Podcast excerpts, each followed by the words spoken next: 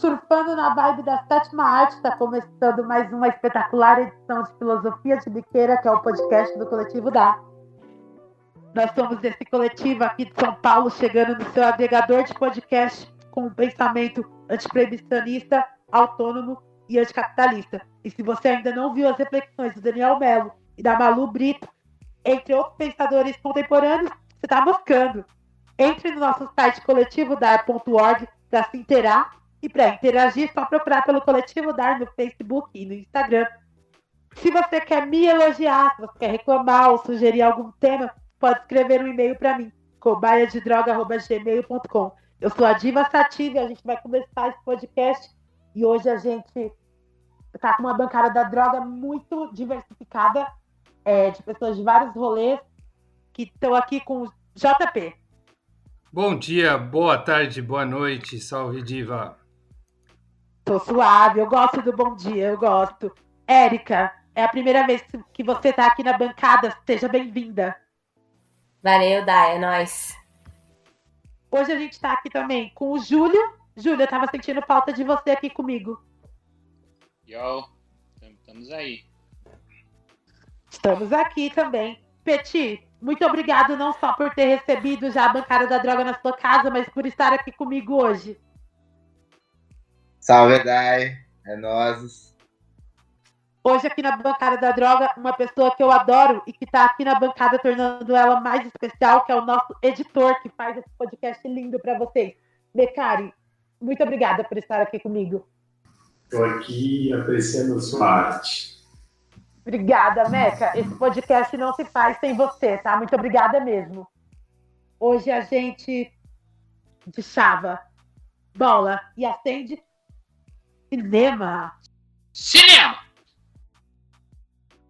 Você achou que a pandemia, a falta de dinheiro e a série de tragédias que se abateram sobre nossas vidas ia impedir a gente de voltar? Achou errado, otário brasileiro! Então, a ideia para a gente gravar esse tema é basicamente explorar a relação entre as drogas e o cinema. Né? Então, tanto de um lado, como que as drogas são representadas nos filmes, nas séries, tanto mais historicamente quanto hoje, né, quanto no presente, e por outro lado, é, pensar nos filmes né, para chapar, né, e aí as várias possibilidades de chapação, tanto quem curte uma coisa mais surrealista, ou mais engraçada, ou mais reflexiva, enfim, estamos aí para desenrolar essa ideia aí. É, eu já quero avisar os ladrões e ladras de bique para ficarem ligados no, ligado nos programas de hoje, porque ao longo do podcast a gente vai dar várias dicas de filmes para você chapar, para você brisar, e vai dar várias dicas do que não assistir para roubar a sua brisa, né? Ô, Júlio, é, falando um pouquinho é, de chapação e tal, é, falando de cinema, não dá para não falar de Hollywood, né? E eu queria que você falasse um pouquinho é, de como esse rolê lá dos Estados Unidos influencia a gente no rolê do cinema e das drogas, né? Se Hollywood tem alguma coisa a ver. Salve, salve a todos aí, os seus fininhos de cadeia aí que estão escutando. Queria, antes de tudo, já que é a primeira vez que eu estou participando aqui dessa segunda temporada, deixar aqui meu salve para Ju Paula, meu chapéu, meu brinde e em relação a isso que, que você perguntou, eu não pesquiso exatamente cinema, né? Pesquiso a história das drogas, da proibição, mas tem alguns casos muito interessantes. Eu acho que o primeiro caso que chegou a repercutir bastante no Brasil e que tem a ver com isso é de um ator que se chamava Cary Grant, que era um cara famoso, um galã, assim, fez filmes com Hitchcock. Depois, em 1970, ele até ganhou um Oscar pela carreira dele, né? E ele tem uma biografia muito doida, tem tem umas histórias muito loucas. Quando ele era criança, o pai dele internou a mãe dele e contou para ele que ela tinha morrido. Ele só descobriu depois, quando ele era famoso, tá? Acho que vale a pena dar uma olhada na biografia dele. Ele tinha questão com a sexualidade, morava com outro ator, mas ninguém, ninguém podia saber. Não sei se ele era bissexual, enfim, uma história muito louca. E aí ele conheceu o LSD no, no final dos anos 50, né? Aquele contexto de de uso medicinal e tal, e ele foi e procurou uma revista, uma revista feminina que chama Good Housekeeping, seria alguma coisa tipo a boa dona de casa, né? E ele falou que todo mundo devia conhecer LSD, todo mundo devia experimentar, né? Exatamente porque ele era esse galã, esse cara que conversava com o público feminino, com as mamães, né, com a classe média, com os brancos. Isso teve um grande impacto, né? Saiu bastante na mídia no Brasil, enfim. E é um exemplo de muitos atores, diretores que começaram também nesse momento, né, a, a conhecer, a, não, a conhecer principalmente o LSD e a divulgar, né, essas drogas. E Aí depois disso, acho que é uma história que está num. para não demorar muito aqui, então, essa história está bem contada num livro que chama Como a geração sexo, drogas e rock and roll mudou Hollywood. Do ator chama Peter Biskind, Biskind, Biskind, não sei como fala. E então ele vai contando exatamente depois disso, assim, depois desse fato do Cary Grant, anos 60 para os anos 70, como que, né, essa geração dos hippies, flower power, né, como que essa geração é, transformou completamente o cinema de Hollywood, né? Então que nos fins dos anos 50, nos anos 60, é, os estúdios estavam todos quebrados, falindo, não conseguiam ampliar seu público, né? E essa geração que teve muitos atores, muitos diretores, né? É, famosos e tal, é, essa geração ela ela recolocou, né, ampliou os públicos de Hollywood e tal, e todos esses caras ou eles muitos deles eram usuários conhecidos, né? E, e também alguns desses filmes tematizavam a questão das drogas ou utilizavam a estética, né, psicodélica e tal. Então, eu recomendo esse livro assim para vocês verem outros exemplos, né? Acho que um dos casos que é bastante falado lá é o filme Easy Riders, né, Sem Destino de 69, e que tem tudo a ver com isso também, com as drogas, com a contracultura e tal, né? E o interessante, acho para concluir, é que são filmes que eram feitos por pessoas que estavam contra o sistema, que representavam esse rolê contra o sistema, mas que acabaram, de alguma forma, salvando o sistema, né? salvando a indústria, é, trazendo muita grana para esses estúdios e, e mesmo reconfigurando como é o fazer cinema, né? como que o filme agora era do diretor, né? O diretor tem uma, um espaço criativo, o diretor não é mais só um cara que executa o que o estúdio quer, né? Então, é, Acho que é por aí, assim, a relação de Hollywood com as drogas é muito antiga e, mano, e a gente vê até ela chegando nos dias de hoje, né, de outras formas e tal, mas isso começou há muito tempo. Nossa, Júlio, você falou que começou há muito tempo essa história de Hollywood com as drogas.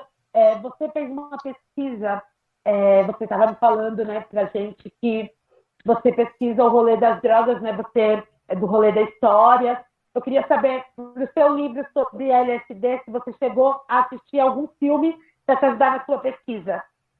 Ah, nossa, eu assisti muitos, cara, muitos, assim, é, desde coisas mais sobre drogas até coisas assim, do, da contracultura, dos hippies, né, filmes brasileiros, ou filmes, coisas mais atuais, documentários, né, então tem documentários sobre a atuação da CIA nas drogas, tem tem documentário um que chama Orange Sunshine sobre a produção de LSD, tem documentários sobre várias pessoas da contracultura, gringas, alguns brasileiros, né?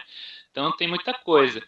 E inclusive hoje em dia, né? Acho que isso é um ponto interessante. Qualquer Netflix, qualquer lugar que você vai, né? Sei lá, maconha, tem muita coisa de maconha, canais da TV fechada, né? Então, é um tema que hoje em dia dá bastante audiência, claramente, e que tem os seus públicos, seus nichos, né? Tem os filmes para quem é doidão, tem os filmes de maconheiro, tem, os, tem muito documentário, né? Tem muito filme de mercado, assim, de traficante, de tretinha, de gangue, né? Então, muita coisa que tem a ver com as drogas. E toda a parte dos filmes anti-drogas, né? Que também sempre existiram e infelizmente ainda existem. Né? Então, galera, como o Júlio estava falando, é, o cinema ele ajuda a formar a opinião pública, né? A influenciar o rolê de como a galera enxerga as drogas, né? Eu queria, a gente vai já começar a encerrar esse primeiro bloco, a gente já começou a destravar esse assunto, já estamos quase prontos para bolar. É, eu queria, assim, a gente falou que ia ter várias dicas para a galera poder brisar e não ser roubada a brisa. Então, a gente vai começar aqui a sugerir algumas coisas. É, vamos falar um pouquinho sobre os filmes que ajudam o nosso debate. É, Érica, você tem sugestão de algum filme, algum documentário que você gostou muito que abriu sua visão para as drogas? É, eu separei aqui para falar pra, com vocês sobre o bicho de sete cabeças. Bicho de sete cabeças, bicho de sete cabeças, bicho de sete cabeças. É um filme de 2001 brasileiro, dirigido pela Laís Bodonsky. Conta a história de Neto, interpretado pelo Rodrigo Santoro, que é internado no hospital psiquiátrico pelo pai, quando encontram baseado nos pertences do filho. Então, é, vou falar meio aqui do filme. É, Neto é um jovem estudante da classe média baixa, né, morador de São Paulo. Ele está inserido na cultura urbana do skate. O pai já é autoritário, rígido, conservador, desaprova as escolhas, as atitudes, tudo no filho. Então a relação dos dois é marcada por conflitos, né, e violência. E o filme também ele retrata os abusos cometidos no sistema manicomial, pela corrupção, as negligências médicas. Tanto é que, que o Neto ele consegue sair, né, da clínica é, já com o emocional abalado, né, devido aos medicamentos, é, dos eletrochoques, enfim, dos traumas. E tudo isso né, colabora é, para uma desestruturação na vida dele. Né, até que ele acaba no sul, né, atormentado da instituição manicomial. Então, o personagem ele acaba se tornando mais conectado de si mesmo. É, é um filme interessante. É, esse filme ele foi, inclusive, ele foi inspirado no livro Conto dos Malditos, é, de Austrégésilo Carrano Bueno. Isso aí, Bom daí. filme é esse daí, mano. Eu gosto daquele louquinho que fica falando. Tu, tu, tu. E Rodrigo Santoro Gato, velho. Jovem. Lindo! Sim! É, é muito louco como esse filme ele retrata um monte de coisa que a gente vê até hoje, né? Os, as comunidades terapêuticas, né? Que surgem o médico lá como... tomando uísque, internando todo mundo. Exatamente. É, é mó real até hoje esse filme, que é um clássico, né? Não, e é um clássico. Eu vou falar, emendando no que a Erika falou, vou falar de mais um clássico que também trata desse rolê de como as drogas chocam a família tradicional brasileira, né?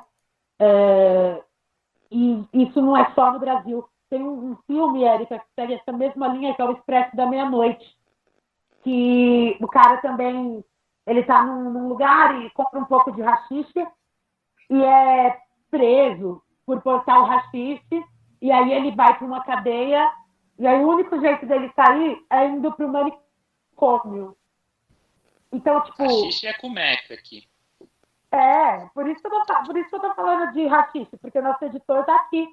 E em homenagem a você, Mecari. E aí, nesse filme, também mostra tipo, os abusos, né? E o rolê da medicação que acontece, porque é, quando a gente fala de droga, não é só maconha, só cocaína, não é só lança-perfume, né?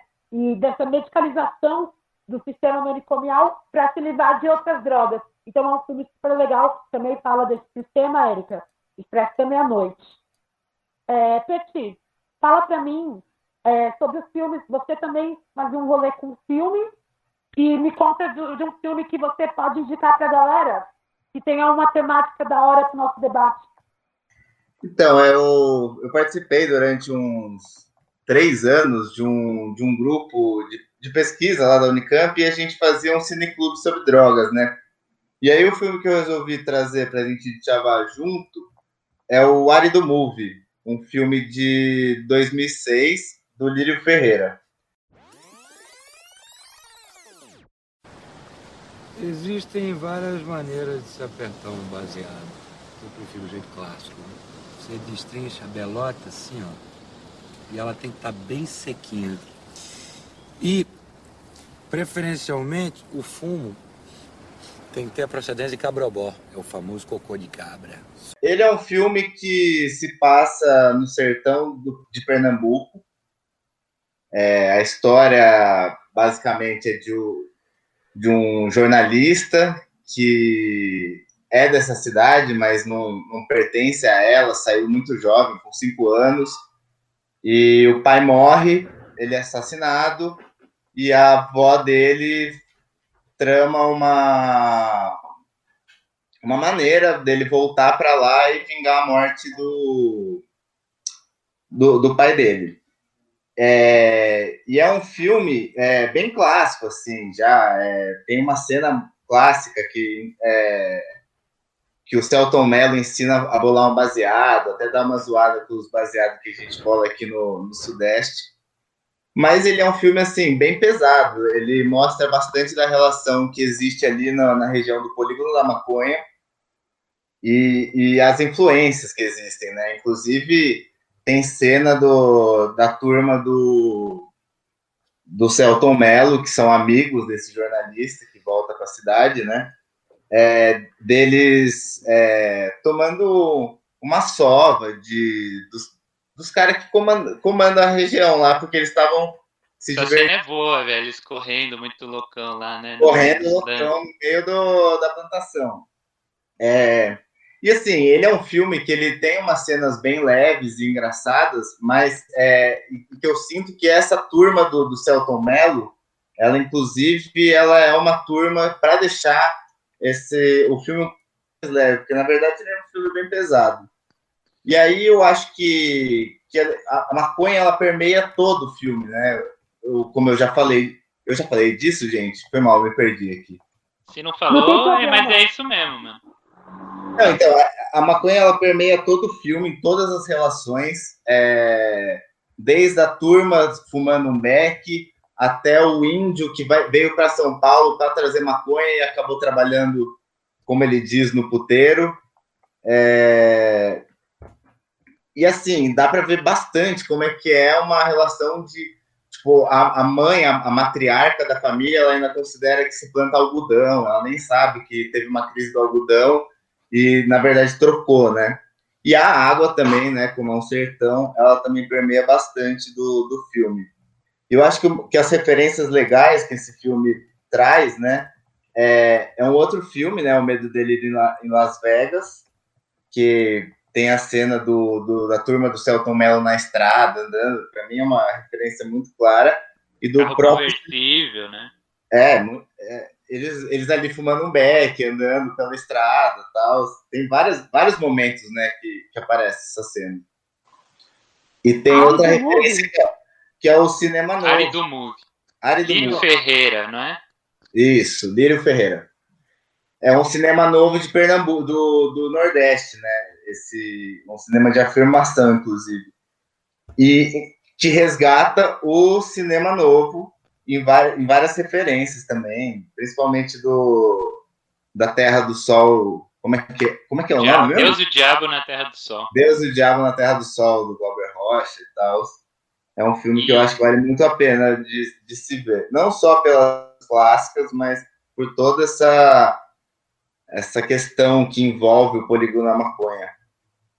E, a- e esse, tanto esse quanto o Bicho de Sete Cabeças, tem uma trilha sonora muito da hora. Nesse, nesse o Ari do Movie, o Otto até é consultor, né, do roteiro. O personagem do Celton Mello é o Otto, né? Inclusive chama Bob, né, igual na música lá. Sim. E- então as duas trilhas são boas também, mano. Não, e, é, e é- e é curioso, porque esse filme ele teve um problema, porque ele é um filme com vários atores globais e, e grandes, assim, e ele parou, ele começou a ser produzido é, no começo da, da década, ficou um tempo sem ser produzido por falta de grana, aí eles conseguiram viabilizar e terminaram. Então, assim, é engraçado, porque também tem músicas de vários discos do Otto, inclusive, então acho legal essa referência da trilha sonora também. Só uma dúvida que eu fiquei, Polígono da Maconha é um lugar lá no, no Nordeste em que a galera planta maconha, não é isso? Tipo, um, lugar bem grande entre os estados tal. É, o, o polígono da maconha, ele é uma. É, é um polígono, né? Exato. Mas que pega várias, vários estados do Nordeste e ali se produz, é, se plantava muita maconha.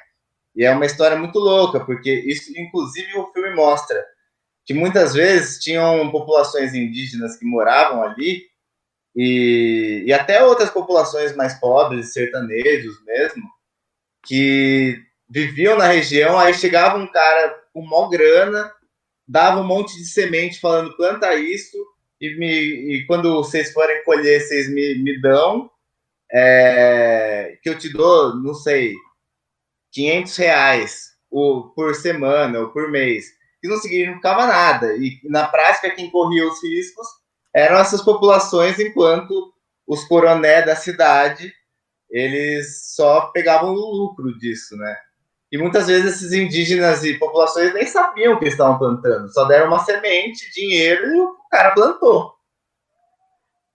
E é sempre assim, né, no rolê da proibição. O varejista sempre se ferra, né? A, a, a ponta mais popular é que se ferra, porque os grandes barões da droga estão escondidos, né, Petit?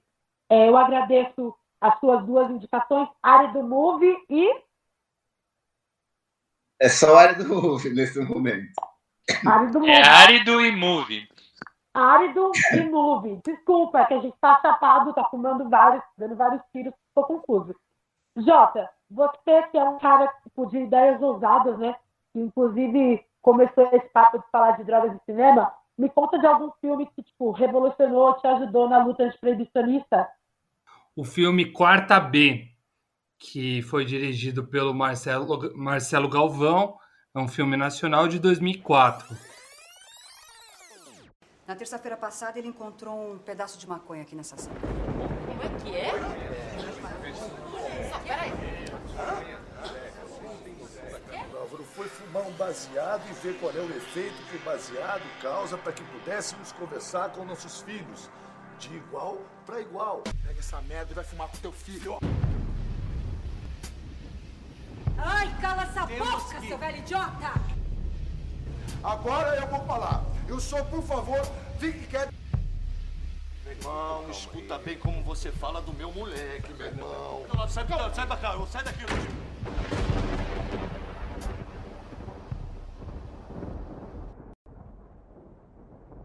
Então, sinopse rapidinha.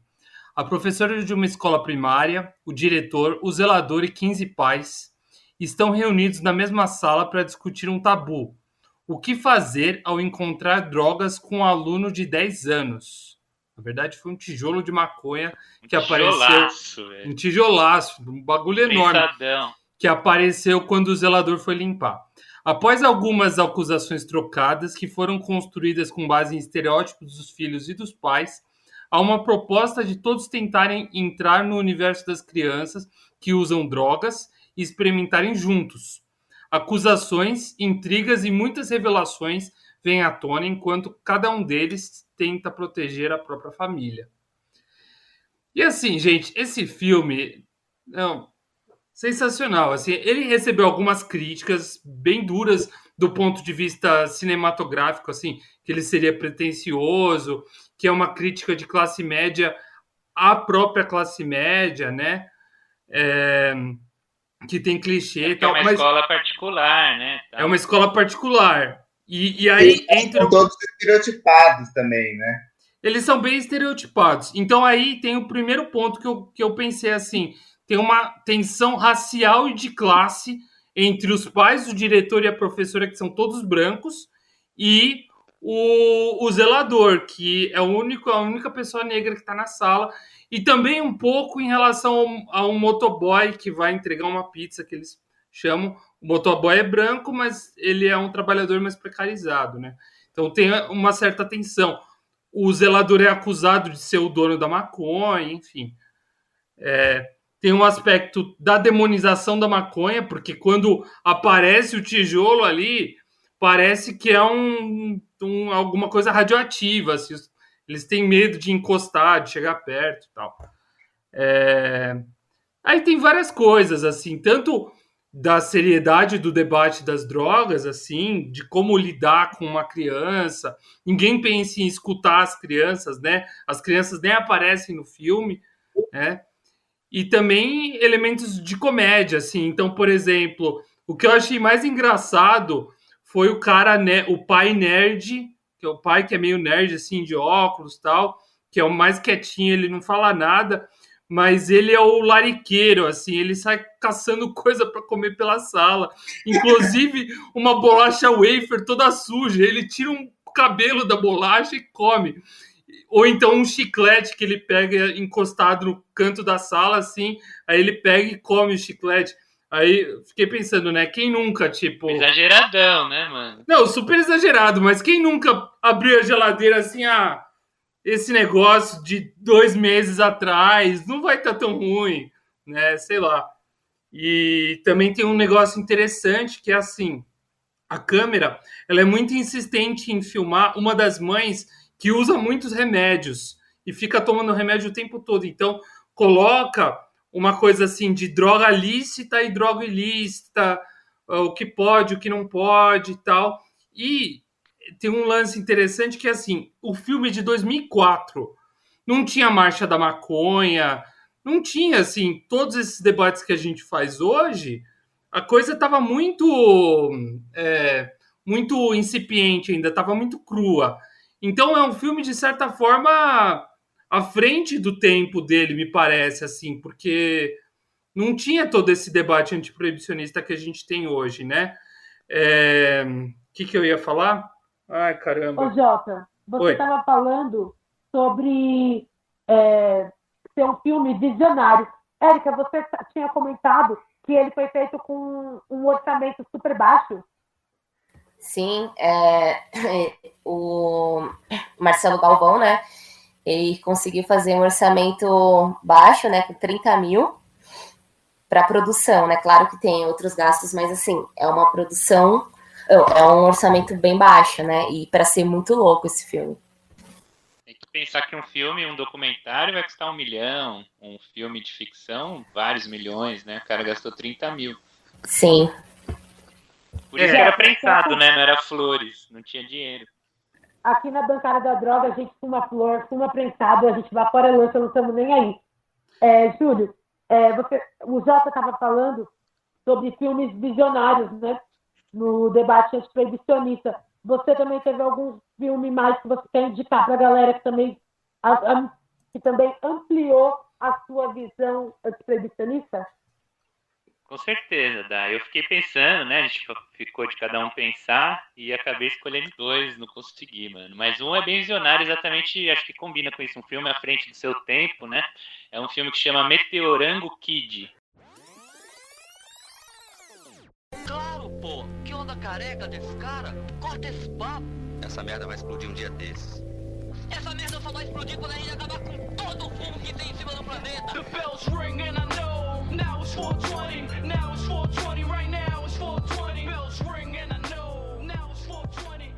É de 1969, brasileiro.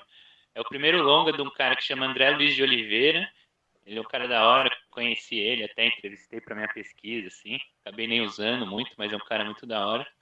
E ele tinha feito já um curta chamado Doce Amargo, de esse, olha o nome, né, sugestivo. E esse curta tá na internet, dá para achar fácil, né? E o Meteorango Kid, ele é tipo um dia na vida do Lula, o personagem, nada a ver com o Lula aí, por favor. E é o aniversário dele, né? Ele é um jovem de classe média, estudante e tal.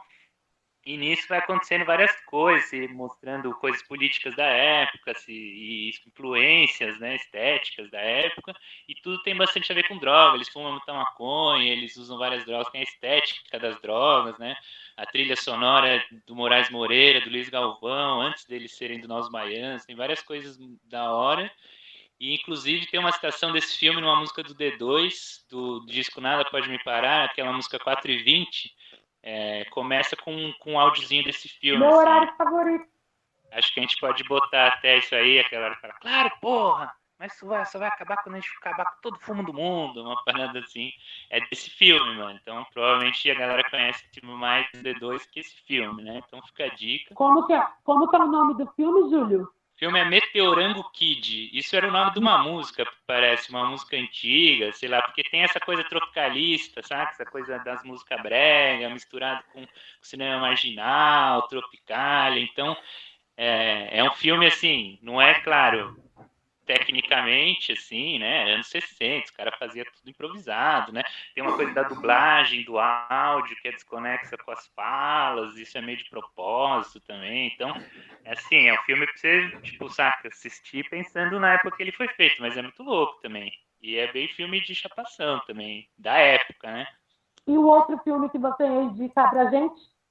E aí o segundo é uma outra pegada, então, mais contemporânea, né, gente? E é, se chama, é um documentário, mano. Foi produzido pela, pela ESPN. Eu assisti na ESPN, mas dá pra achar aí na internet, torrents e tal. Se chama, acho que rolou na mostra também. É um, é um filme assim. Chama Os Dois Escobares. E é sobre o Pablo Escobar, claro, né? O Escobar mais famoso mas também sobre o Andrés Escobar, que era um jogador de futebol do Nacional da Colômbia e de Medellín, um cara pá, assim, capitão da seleção da Colômbia na Copa de 94, e ele faz o famoso gol contra, né? Contra os Estados Unidos, eu acho, no jogo, e que elimina a Colômbia, e teve várias fitas antes, né? A Colômbia era um puta time, ganhou de 5x0 da Argentina, e tinha, mano, os caras. Eu não vou nem dar spoiler, assim, várias coisas muito loucas. E aí. O Pelé disse que era o favorito da Copa. É, exato. Ficou essa fama do Pelé Mick Jagger, né? De ter zicado, pá. Porque eles ganharam de 5x0 da Argentina na Argentina. Enfim, era um timaço. Rincon, Paz, Prila, vários caras. E o cara que fez esse André Escobar, que fez esse gol contra, depois foi assassinado na Colômbia, né? Numa briga, suposta briga, numa balada. Enfim, a partir da trajetória desses dois Escobares, ele vai contando muito sobre a Colômbia, né, sobre os anos 80 na Colômbia, começo dos anos 90, mas também sobre a proibição das drogas, sobre como era a guerra às drogas na Colômbia, sobre os Estados Unidos, né, e sobre o futebol, a ligação do Pablo Escobar com o Nacional de Medellín, né, não à toa, o Nacional ganha Libertadores, um time que nunca tinha muita coisa, Pablo Escobar entrando no campo, galera, é, pá, não sei o quê, então vai mostrando tudo, a história dos dois, tá ligado, o que, que elas têm a ver, o que, que elas não têm, e até é interessante que eu vi pesquisando aqui que a família do André Escobar ficou puto que os caras não contaram para eles que eles estavam fazendo, que eles iam juntar com o Pablo Escobar. Falaram que era só um filme sobre o André Escobar e depois eles estavam fazendo a outra parte, tá? Mas independente disso, é um filme, ele é de 2010 e fica a dica aí. Eu acho bem, assim, como a história é muito foda e como o filme é muito bem feito, assim, para quem curte documentário e tal. E para quem curte futebol e cocaína, que somos nós, né? Ô, Júlio, você falou que na Colômbia mataram esse jogador que fez o gol contra, né? Uma galera meio rancorosa. Como aqui a gente não tem rancor, JP, mais cedo você estava falando sobre o filme da quarta B e eu estou muito acelerado, eu te cortei. Então eu queria que você completasse seu comentário, porque eu tenho certeza que a galera está bem interessada. É, o que eu ia falar sobre o quarta B, que eu esqueci, é que durante o filme aparece um momento que tem meio que uma batida policial na escola. Só que, na, na verdade, a batida policial foi no set de filmagem mesmo. A polícia chegou, e aí eu não sei, não entendi direito a história, né? Eles. Sei lá se teve uma algum tipo de denúncia, alguma coisa assim, mas ao que consta, é, teve uma batida policial no set de filmagem. Os atores foram revistados todos, uma história bem louca também. É, galera, a gente está sempre sujeito, né, aos enquadros, à opressão da polícia, né, principalmente quando a gente fala de drogas, e nem no cinema os caras escapam.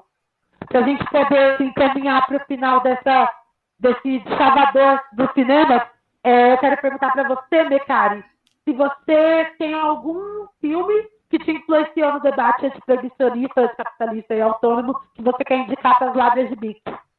Bom, eu queria trazer aqui também rapidamente para encerrar esse esse bloco é, dois filmes que eu acho que de certa forma tem tem alguma coisa em comum assim que, que falam sobre a relação sobre a nossa relação assim com, com as substâncias, né?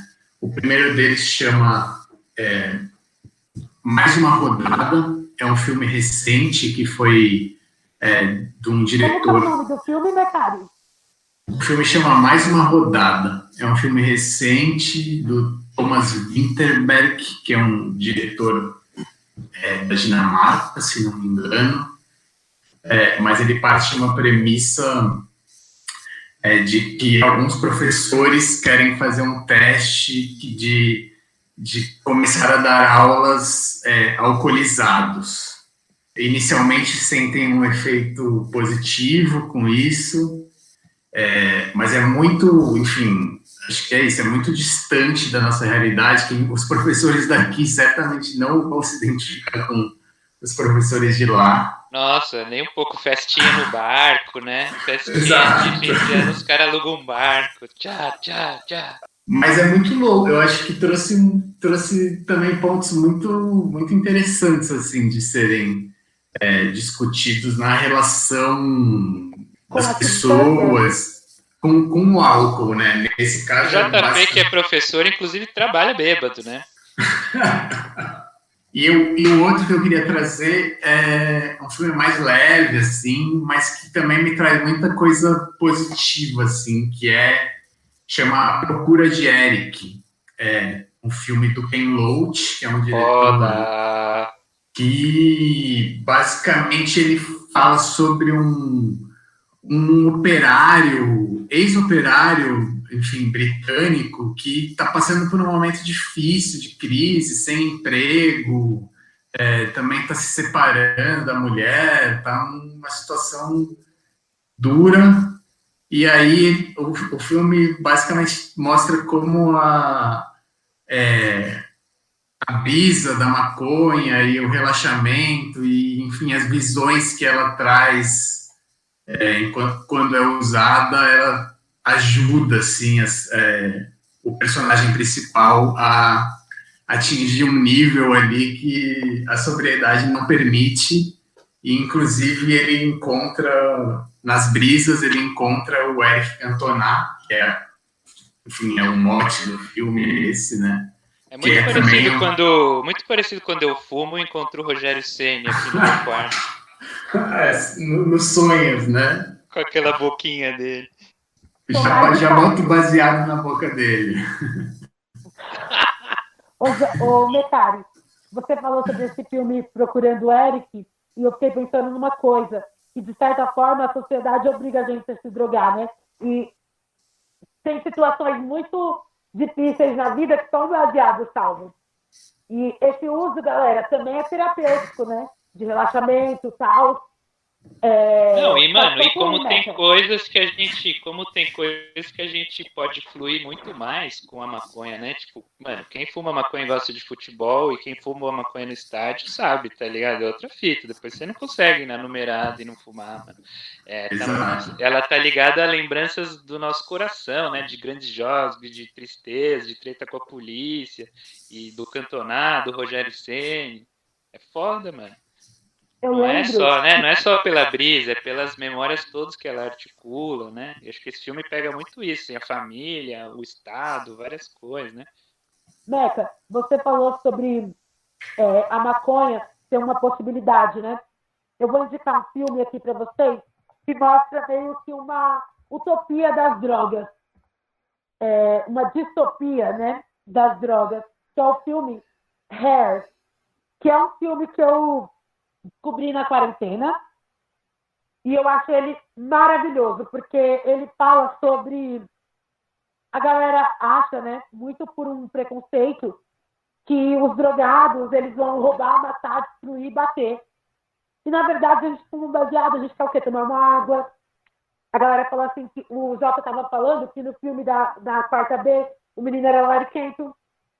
Então a gente quer comer, a gente quer transar, a gente quer ficar bem, a gente quer ficar com nossos amigos quando a gente usa droga. Então, a gente quer a verdadeira liberação da mente, né? Como diz a música do filme. Então eu deixo essa dica, Hair, que é um filme que fala sobre é, a galera que usa drogas pegar o amor, né? O bem-estar. E é isso que a gente fala aqui. Bem, com esse pensamento de expansão da mente, era de aquários e tudo mais, a gente vai terminando de chavar. Vamos esticar a seda para poder acender, esticar nossas lagartas de mal. E a gente volta bolando uma ideia em filosofias de biqueira. Eu sou a diva sativa e já volto para a bancada da droga.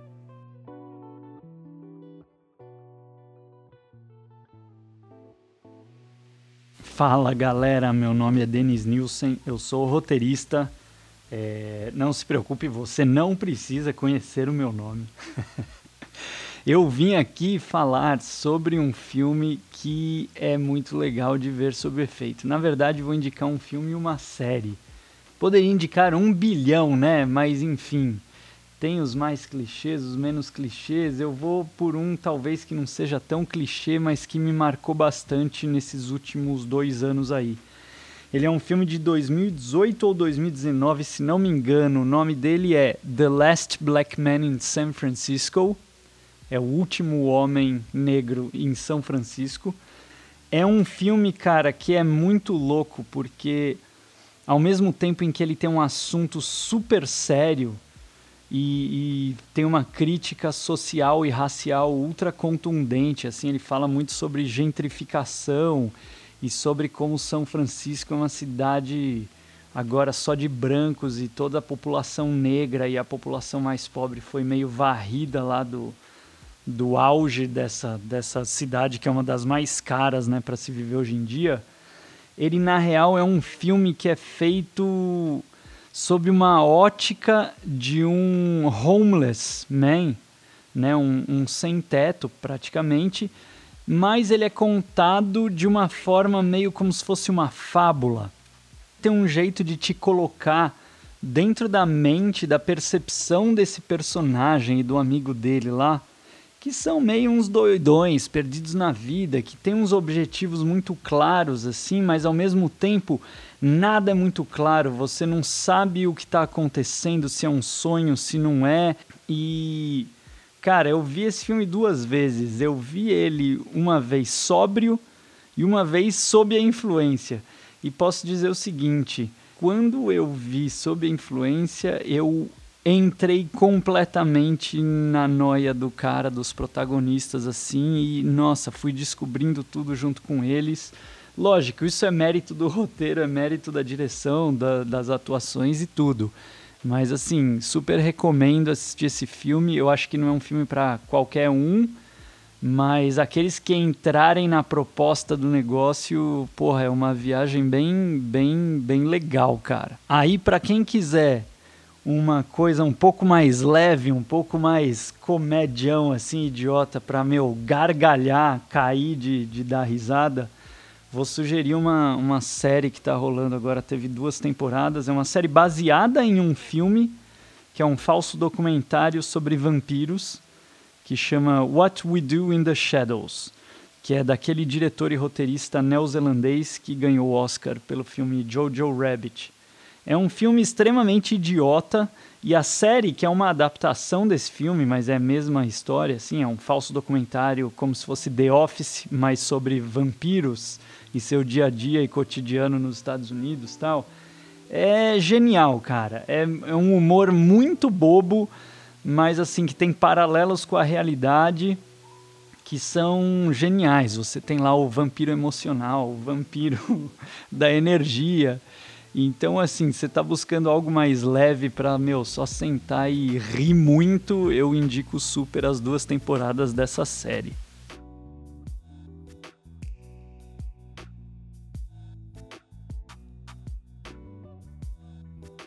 Olá pessoal, tudo bem? Aqui quem fala é Rafael Zonato, sou historiador e pesquisador de cinema e de drogas, e hoje estou aqui a convite do Coletivo Dar para falar um pouco para vocês sobre cinema e drogas, ou melhor, as drogas no cinema. Quando nos interessamos por esse assunto, ou seja, a representação das drogas no cinema, é fácil localizar dentre os filmes até hoje produzidos dois conjuntos fundamentais. O primeiro se refere aos filmes proibicionistas, ou seja, aqueles que associam o consumo de drogas a tudo que há de pior.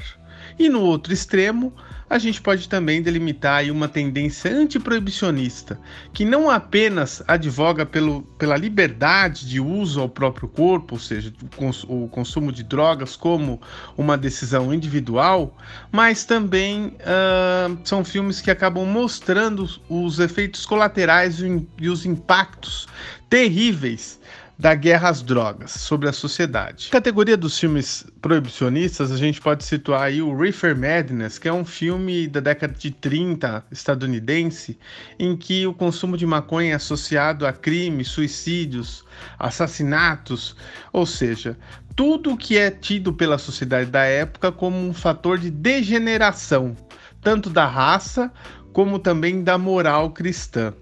A gente vai ter também no Brasil o filme Maconha Erva Maldita, do Raul Julián.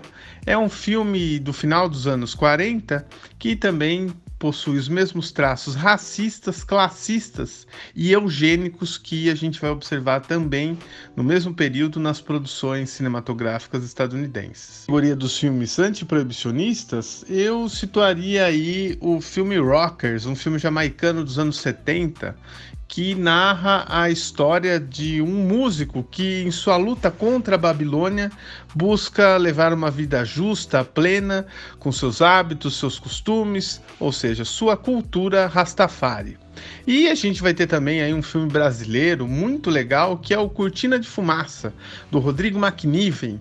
O Cortina de Fumaça é um filme antiproibicionista que defende uma nova política de drogas em que é, o sistema carcerário, o sistema judiciário e o peso das leis do Estado não recaiam apenas nas populações mais pobres, periféricas e marginalizadas. Enfim, são filmes que no conjunto servem hoje para refletirmos sobre os rumos, o futuro e o que a gente espera de uma sociedade mais justa, igualitária e democrática quando uh, se insere nas pautas urgentes a legalização das drogas, da maconha, da cocaína e de todas as outras.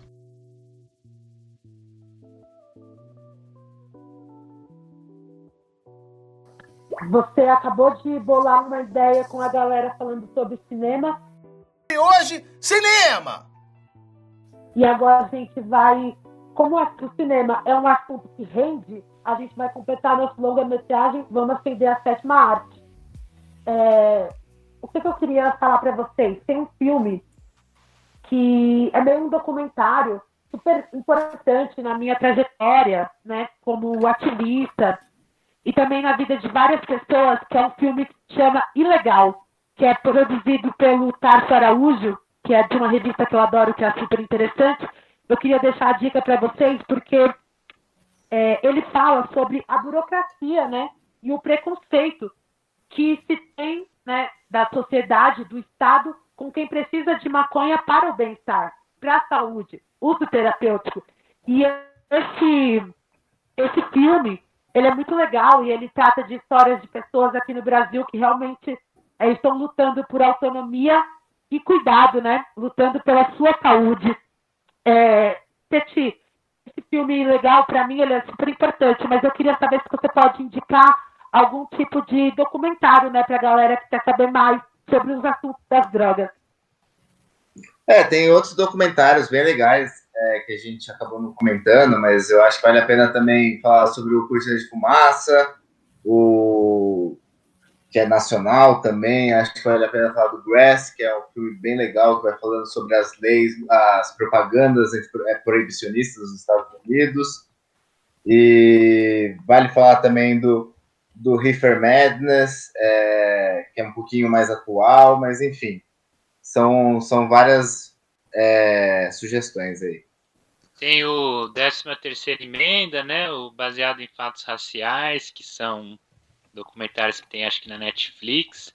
Tem o mais antigo que eu acho que dá para achar no, no YouTube, que é o Dancing with the Devil, Dançando com o Diabo, que é uns gringos que fizeram sobre sobre o tráfico no Rio de Janeiro, acho que é anos 2000, 2000 e pouco assim, mas que é legal também, eles acompanham um traficante, um pastor e um policial. Jota, eu queria que você comentasse, né, como professor de história, uma coisa que é um filme que se chama Cidade de Deus, que ele, de certa forma, é, o livro né, e o filme retratam o nascimento de uma figura super é, importante é, no debate da guerra às drogas, que é o surgimento dos traficantes como um moleque de chinelo no morro. É, o cinema, de certa forma, Jota, ajuda a propagar preconceito ou informações sobre as drogas? Ele tem essa função social? Cidade de Deus é do final da década de 90, né? Tem um debate assim na história que é foi na década de 80 que surgiu a figura do traficante é, como o grande inimigo público a ser demonizado, né? E aí todo aquele estereótipo em torno do, do moleque de periferia, né? Que tá sempre né, com bermuda, camiseta, corrente, boné e fuzil, né? É esse cara que é o traficante, que é o bandido, que é o inimigo público. E pensando aqui assim, eu acho que faz sentido dizer que, que o racismo, o racismo, o preconceito contra esse morador da periferia é, é alimentado pelo cinema e, e esse filme, não sei. O que eu sei, tem uma crítica sobre o Cidade de Deus que eu li sobre eu li de um de um morador da Cidade de Deus mesmo, né, da comunidade que ele falou, porra, é, depois desse filme a Cidade de, de Deus ficou super estigmatizada. Então os moradores passaram a não conseguir mais emprego, tal. Então eu acho que faz sentido. Aí tem que ver se tem que, teria que fazer uma análise mais detida do filme para pensar se também é tudo isso de ruim ou se tem aspectos positivos também. A gente percebe muitos estereótipos, né? E, de certa forma, eu acho que o cinema e as artes têm essa função de mostrar e também, de, de certa forma, a arte também regula nossos pensamentos ou abre né, nossos pensamentos. Mas, assim, nem só de assunto sério vive a luta. Então vamos começar a falar de chapação aqui nesse programa, porque as desmaiadas de lança preferem, né? Eu queria pedir para vocês é, dicas de filmes para ver chapado. Opa! É, o meu filme, pô, Pineapple Express se chama, em português ele tem o belo, belo título de Segurando as Pontas. Mas que porcaria é essa? Ah, cross joint. Ah, Já fumou uma assim? a gente fuma isso? É, cara. Não. Isto é o futuro. É como o ápice do vórtice da engenharia de cigarro de maconha. Dizem que M.M. O'Shaughnessy projetou o primeiro. É aquele cara que projetou a Golden Ah, Gate. conheço. Ele é meu segundo engenheiro civil favorito. O primeiro é Hans Carbandel, do Madison Square Garden. Você pega, acende as três pontas ao mesmo tempo Sério? e então a fumaça converge, criando uma triplicidade de potência ao fumar a Ah. maconha. É isso, cara. É isso que seus netos vão fumar, tá ligado? É o futuro. O futuro. É um filme de 2008 dos Estados Unidos. É, tem aquele James Franco e aquele Seth, não sei como fala o nome dele, Seth Rogen, Seth Rogen, que é aquele gordinho maconheiro pra cacete, cara engraçado. Quem vê o cara nas redes sociais sabe que, que ele gosta, né, mano? O cara tá sempre em vários rolês com Snoop Dogg. Onde tem maconha, ele tá lá. E é a história de um, de um mano que, que é ele, né? Que ele interpreta, que vai buscar lá na, trafica amigo dele, vai buscar a maconha e tem uma nova lá, Pineapple Express, do filme, o nome do filme, né? E ele, mano, nossa, melhor erva, pá, muito louco. Só que ele vai trabalhar e lá tem rolê lá específico ele acaba testemunhando um assassinato e fica assustado e deixa cair uma ponta desse Pineapple Express lá, e através disso os assassinos meio que vão atrás dele, desse amigo dele trafica, e vai acontecendo várias fitas, engraçado, esculachado. Tem uma trilha boa também, tem Tosh, tem Bob, tem, tem vários sons bons. E é isso. mano. Depois eu pensei que talvez eu deveria ter reassistido, mano, porque é de 2008, né? Pode ser que tenha, assim, um humor mais da época, não, não garanto que seja um filme feminista ou essas questões Politicamente correto, você não garante. É, não garanto, mas, mano, pelo que eu bem me lembro, era um filme engraçado, velho. Então é isso, não põe a mão no fogo, mas eu gosto desse cara, esse ator, eu acho ele engraçado e acho que é um bom filme esse, sim, eu recomendo. Eriquinha, você que gosta de cogumelos, coisas naturais, indica um filme aí pra gente, mesmo se for com droga sintética, fala pra gente a combinação. Bom, eu escolhi é, para assistir Chapado é, The Midnight Gospel, uma série estadunidense lançada na Netflix no ano passado.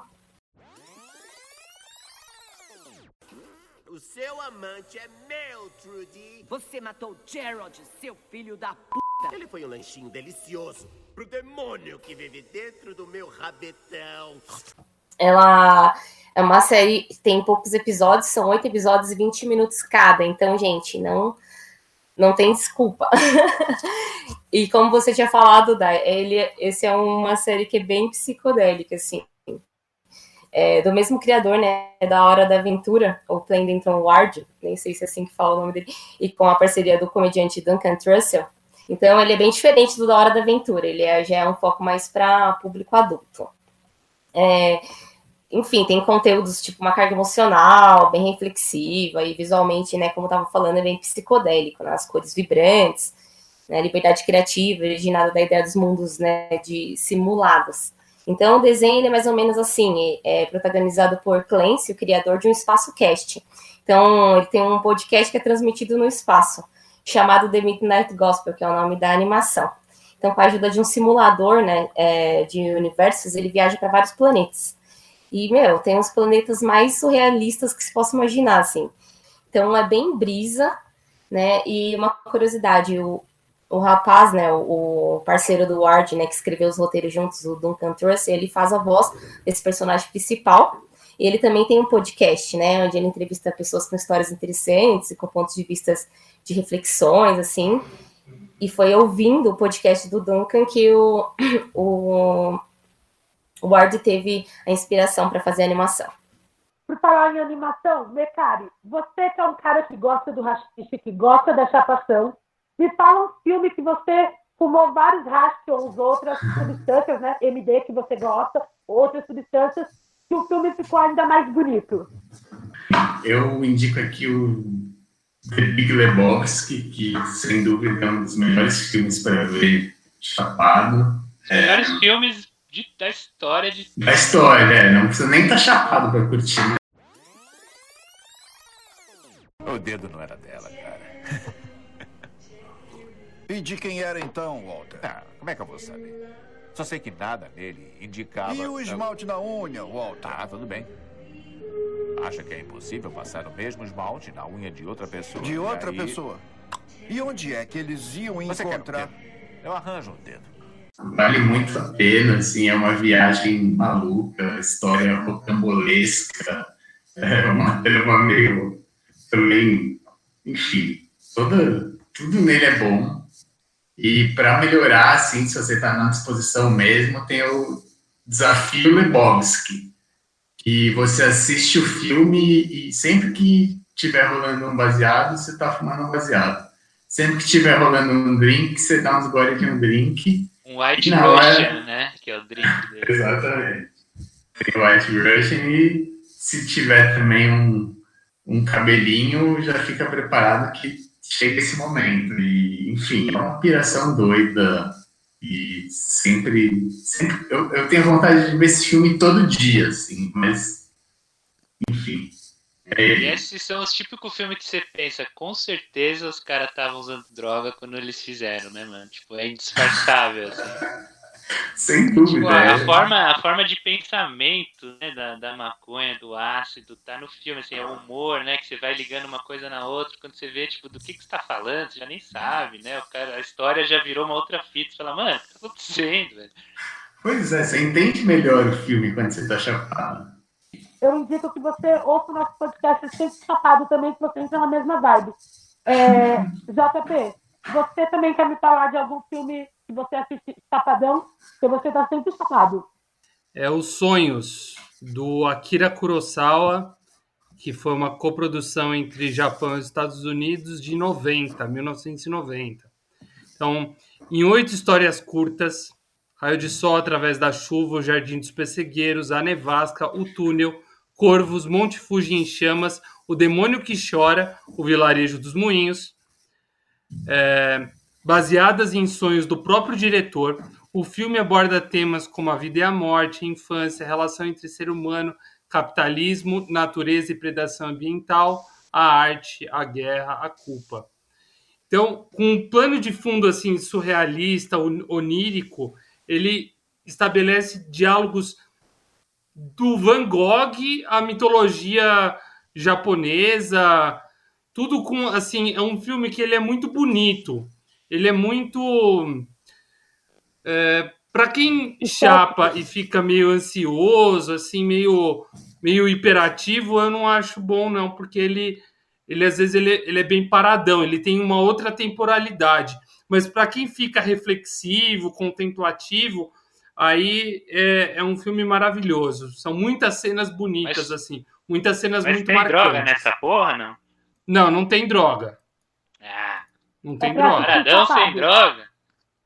É, aí é, é isso, né? Não tem Ô, droga no filme, mas a ideia é ter droga em quem assiste. É isso, Jota. Nem sempre a gente vai assistir um filme sobre drogas, mas a gente vai assistir sempre tapado. Então, quando a gente está, principalmente com drogas psicodélicas ou com a maconha, a gente enxerga mais a beleza, né? O Meca estava falando no primeiro bloco sobre a maconha abrir nossa visão, embelezar um pouco, né? Então, acho que é mais ou menos nessa linha, né, JP?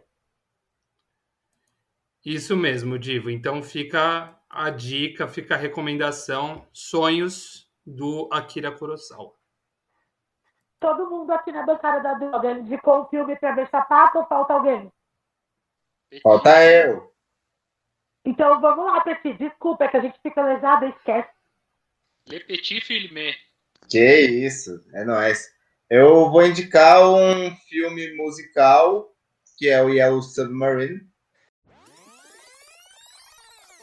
Artwork, photography, landscapes painted with Beatles sound. Picture yourself in a boat on a river with tangerine trees and marmalade skies.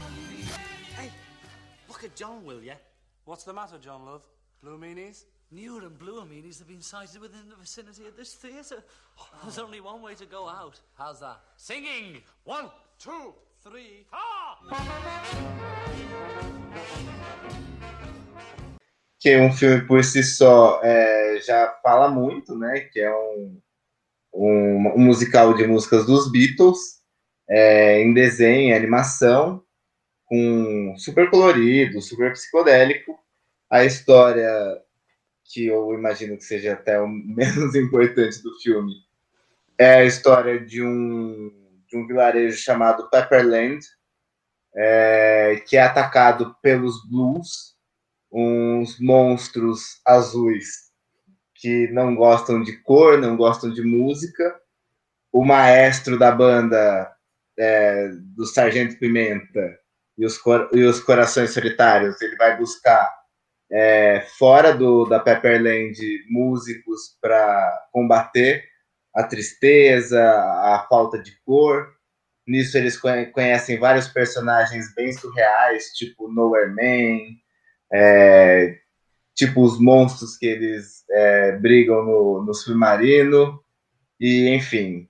E, e é um filme bem, bem viajado, né? Eu acho que é um filme bem psicodélico no geral. Não tem também uso de drogas, mas é bem Ah, imprescindível. tem sim, esse tem, né?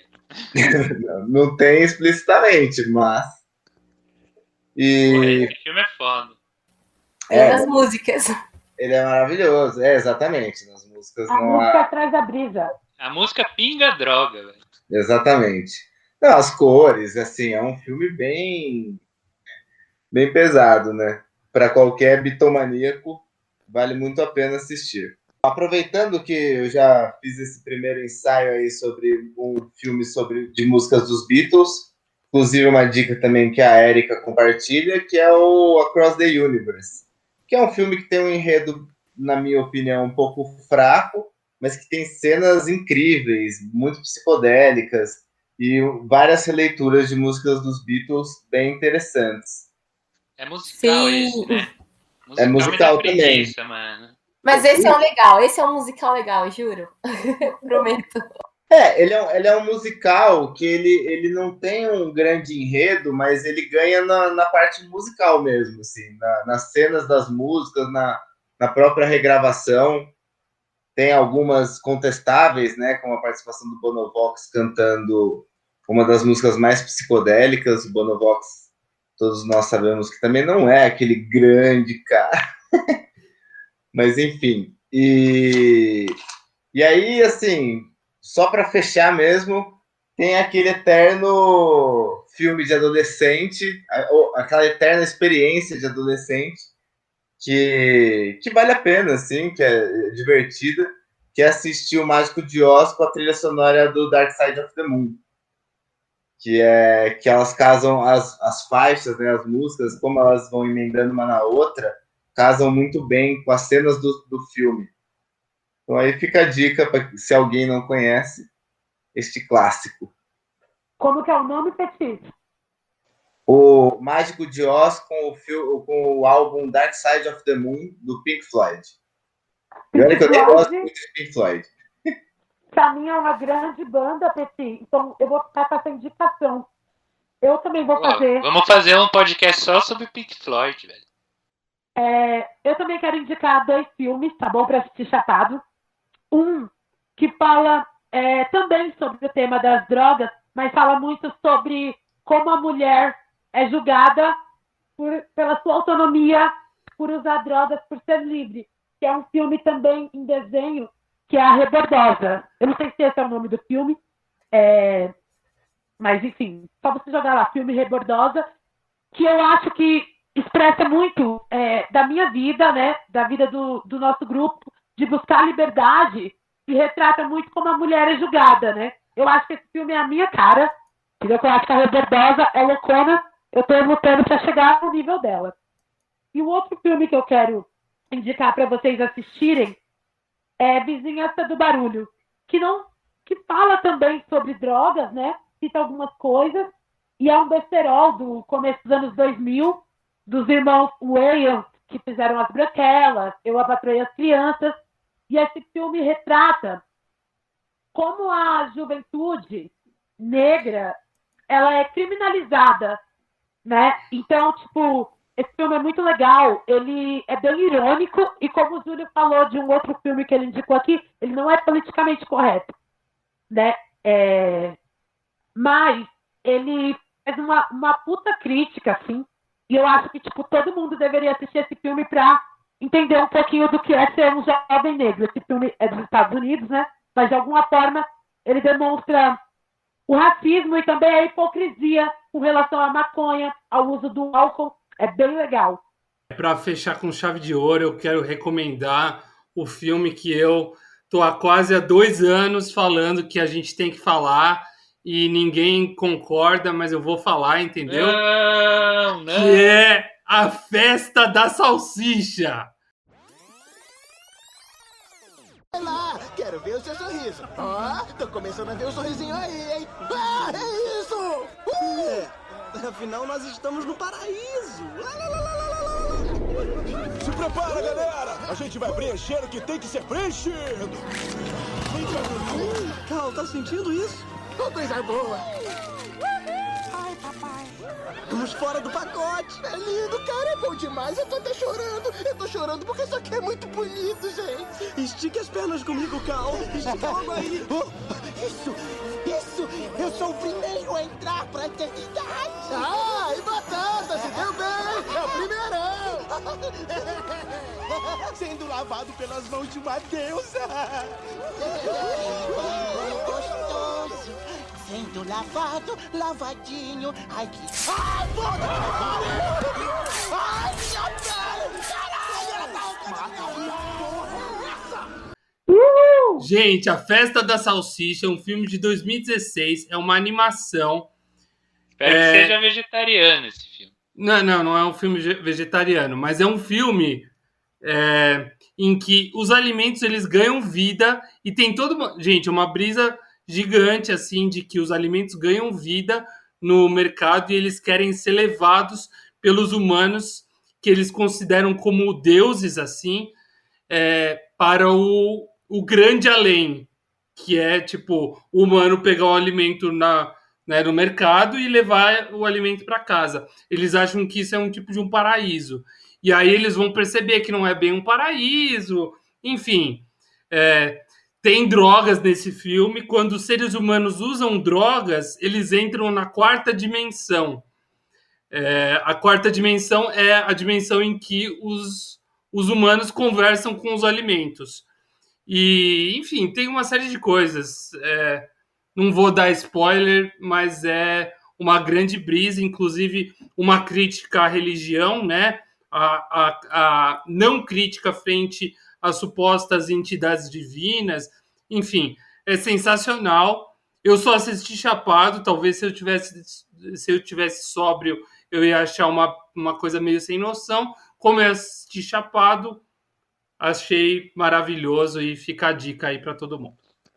Quem nunca ouviu o JP falando desse filme, né? Então, era isso que eu ia falar. O Jota, desde que eu entrei no coletivo da, ele me fala desse filme. Quando acabar a pandemia, a gente vai assistir junto. Vamos fazer uma sessão chapada. E o melhor é que ninguém vê, né, mano? o cara tava falando há três anos. Mano, a primeira reunião que eu participei com o Dar, uma formação, depois no bar eu ouvi sobre a festa da salsicha. Putz, daí depois eu fui assistir. Não, conta pra gente o que, que você achou dessa indicação do JP. Primeiro eu ia tacar fogo, mas depois eu reconsiderei, vai. Por isso que eu falei, tem umas cenas que tem umas referências da hora. A gente já está quase encerrando o nosso podcast, mas antes eu queria perguntar para você, Júlio, como que anda o rolê atual com o streaming e como que está o retrato né, do uso de drogas, que agora não é mais cinema, né? Agora é série, Netflix. Pô, então, é até como a gente comentou no começo, né? Eu acho que a gente vive um momento e que a internet tem muito a ver com o momento que o debate de drogas chegou, né? Desde o tempo dos fóruns, depois muita informação e também essa questão audiovisual, né? Então tem todo um público para vários tipos de série, de documentário, de coisa de droga, né? Então você pode entrar na Netflix e vai ver um monte de coisa, nos outros rolês de streaming, né? Eu tô no momento tô assistindo uma série chamada Ozark, tô no começo dela, não, não achei assim, por enquanto tô, não tô super envolvido, mas tem a ver com o rolê, tem a ver com, com droga, é interessante, tem a ver com lavagem de dinheiro, essa parte que geralmente nem é, não é sempre comentada, né? Os principais, quem que tá realmente lucrando, né? As somas de grana e como as pessoas que estão morrendo é pelas, pelas migalhas, né?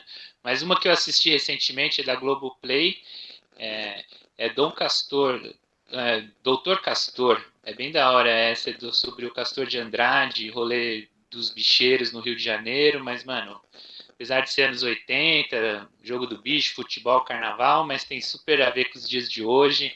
Você vê todo o rolê das milícias tá nascendo ali, todo o rolê das, da ocupação militar do, dos morros do Rio, toda a corrupção, toda a relação do futebol com a corrupção, várias fitas da ditadura com a corrupção, mano, muitas coisas. São quatro episódios, você vê rapidão. Quem gosta de futebol também é da hora. E, mano, tem várias outras séries, tem, porra.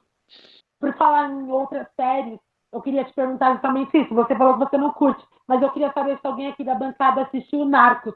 Porque eu acho eu que assisti é um, um o Narcos começo, streaming pro, pro rolê das drogas, né? Eu assisti só o começo, quando o cara pega e tem alguém assassinando uma pessoa na janela dele e ele fala Welcome to Colombia. Eu falei, ah, vai se fuder.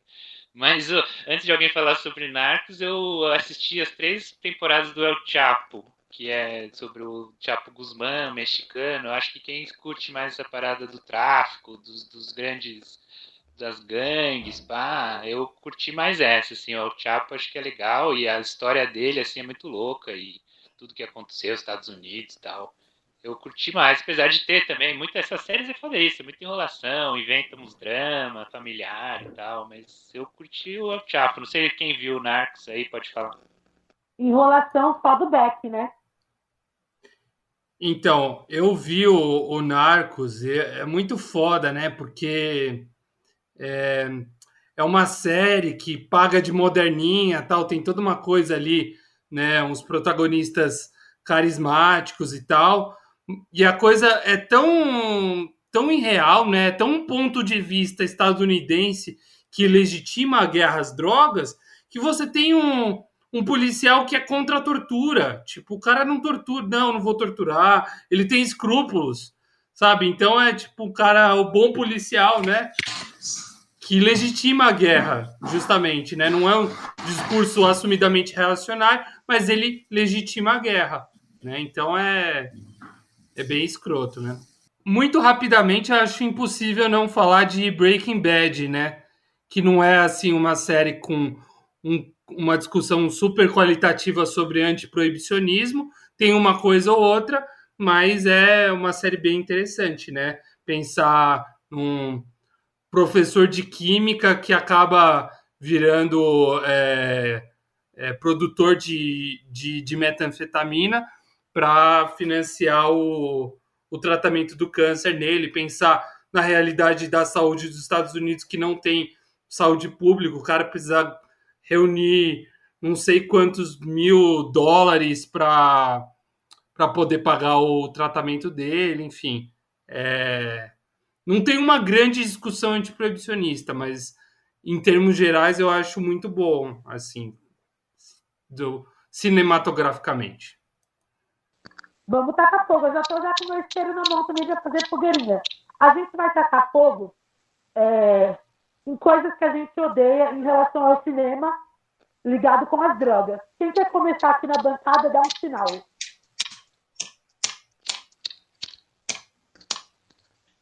Eu quero tacar fogo, mano. Na verdade, não é nenhum filme específico, é uma temática é uma coisa que, mano, eu já não assisto e me recuso, e mesmo que for bom o filme, mas é filmes, séries e qualquer coisa que tenha o good cops, mano. Que tenha o policial bonzinho, que o JP tava falando agora, saca? Que vai humanizar o policial. É o cara que entra na polícia para mudar a polícia, aí ele vai vendo, aí ele vê que não dá mais, aí ele sofre. Tipo, mano, vai se fuder, tá ligado? Se, se é que existe esse famoso bom policial, que ninguém nunca conheceu, nunca vi, duvido que alguém conheça, mas se é que existe Mano, você, você tá fazendo uma série, tá ligado? Você tá passando um ponto de vista, tá passando uma mensagem. Você vai escolher que a sua mensagem seja o bom policial, que a sua mensagem seja o, o carinha legal que tá lá e que se ele existe, ele é exceção da exceção da exceção, saca? Eu realmente não gosto, mesmo que tenha lá na série, tem o, o mal policial e tem o bom. Eu já, mano, já me recuso, tá ligado? E acho que é um serviço, assim, a gente ficar isso, humanizando essas figuras, e essas figuras que a gente sabe, sabe?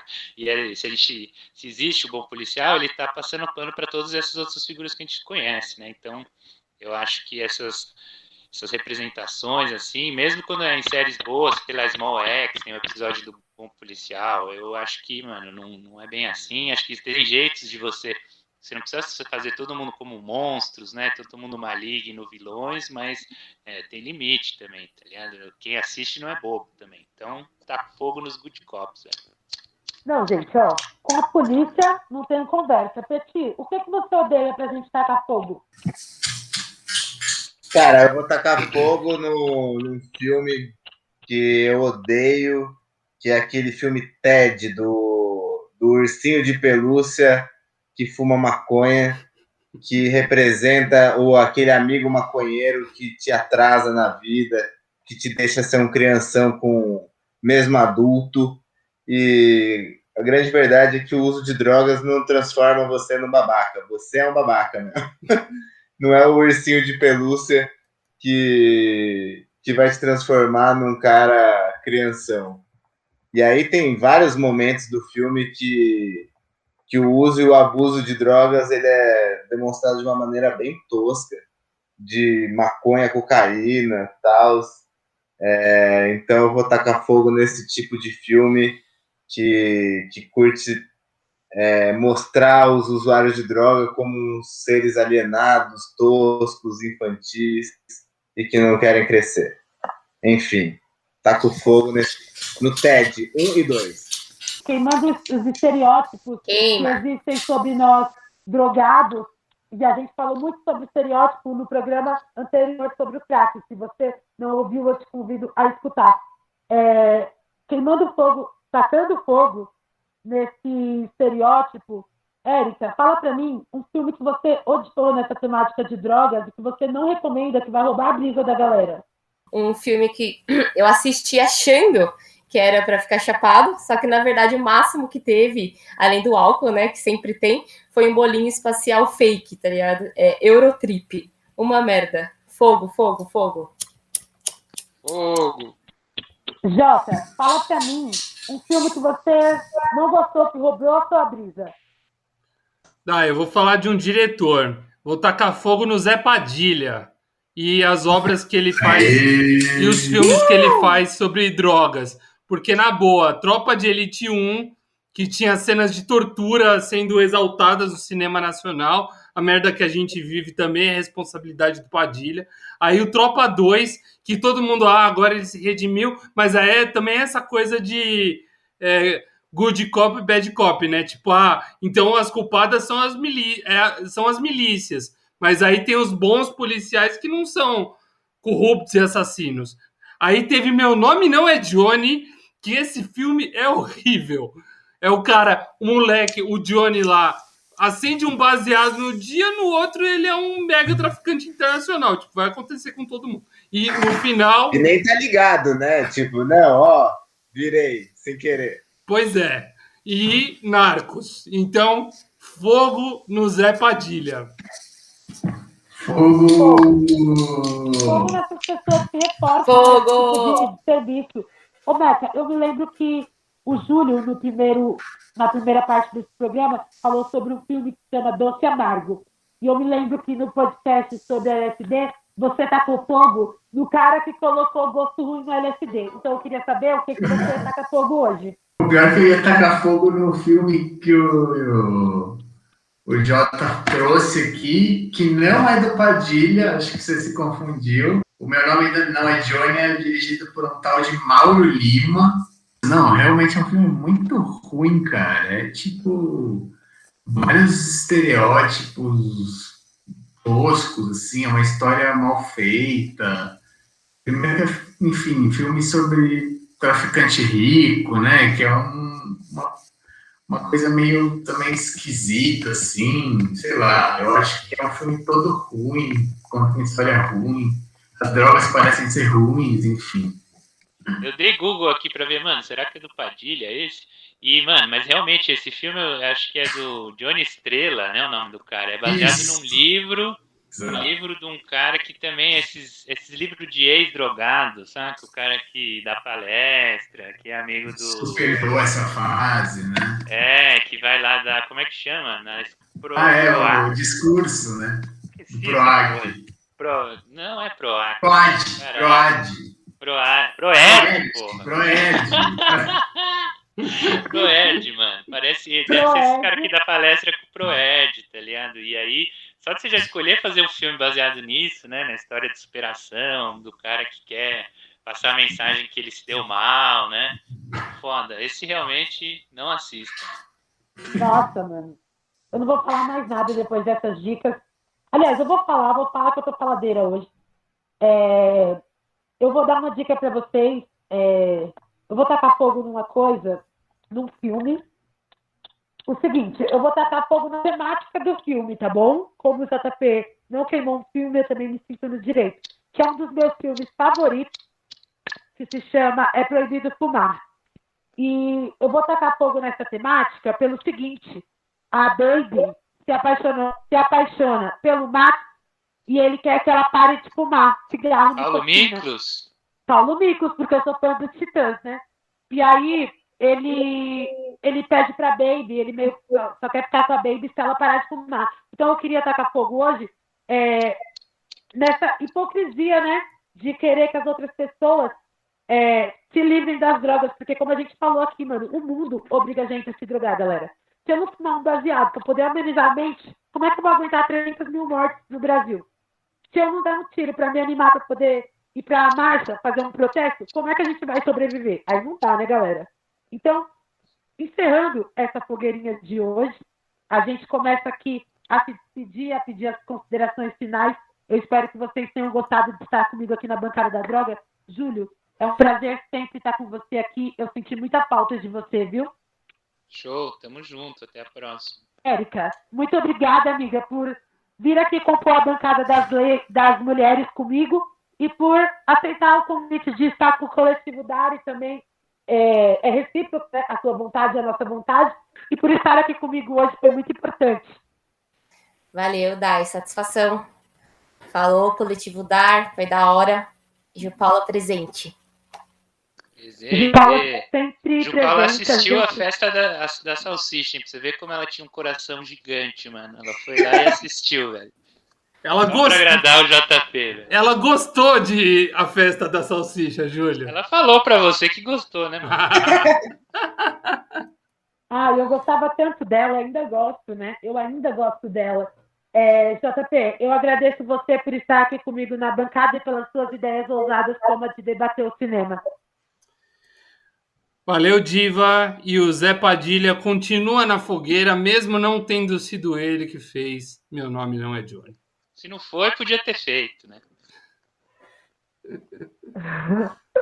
Suave, gente. A gente se confunde mesmo. É, Petit, muito obrigada né, por estar contando com a gente mais uma vez pelos textos que você escreveu para o site. Convida a galera para entrar lá no site, ler seus textos, dar um tchau aí para a galera. É isso aí, gente. Bora lá entrar no nosso site, coletivodar.org. É só colar lá vários textos. Queria aproveitar aí a oportunidade para mandar um beijo para a Camis, para o Pedro e para o Jean, que faziam lá o Cine Leipzig comigo, em Campinas.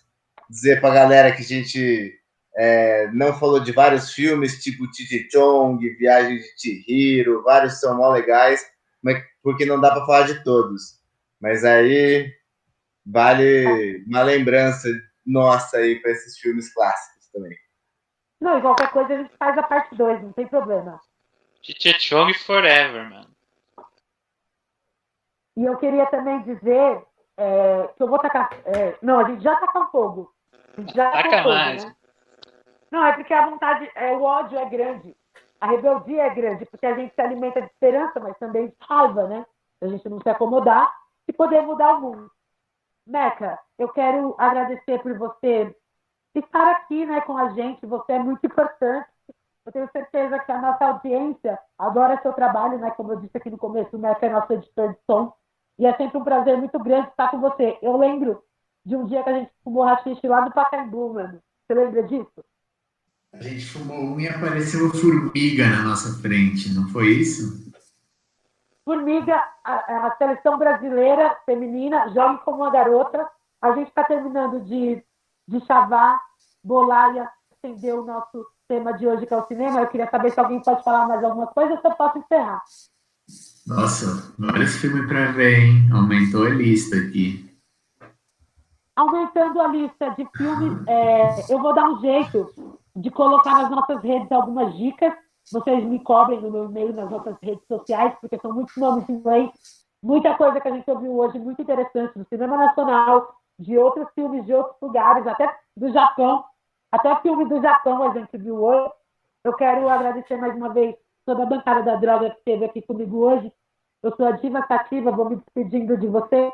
Tome água, fique em casa, que a gente está num momento bem difícil. Use as suas drogas, mas tenha consciência, tenha cuidado. E no próximo programa, a gente está de volta para destravar, bolar e acender outros assuntos. Eu agradeço a sua companhia até aqui. Beijos, tchau.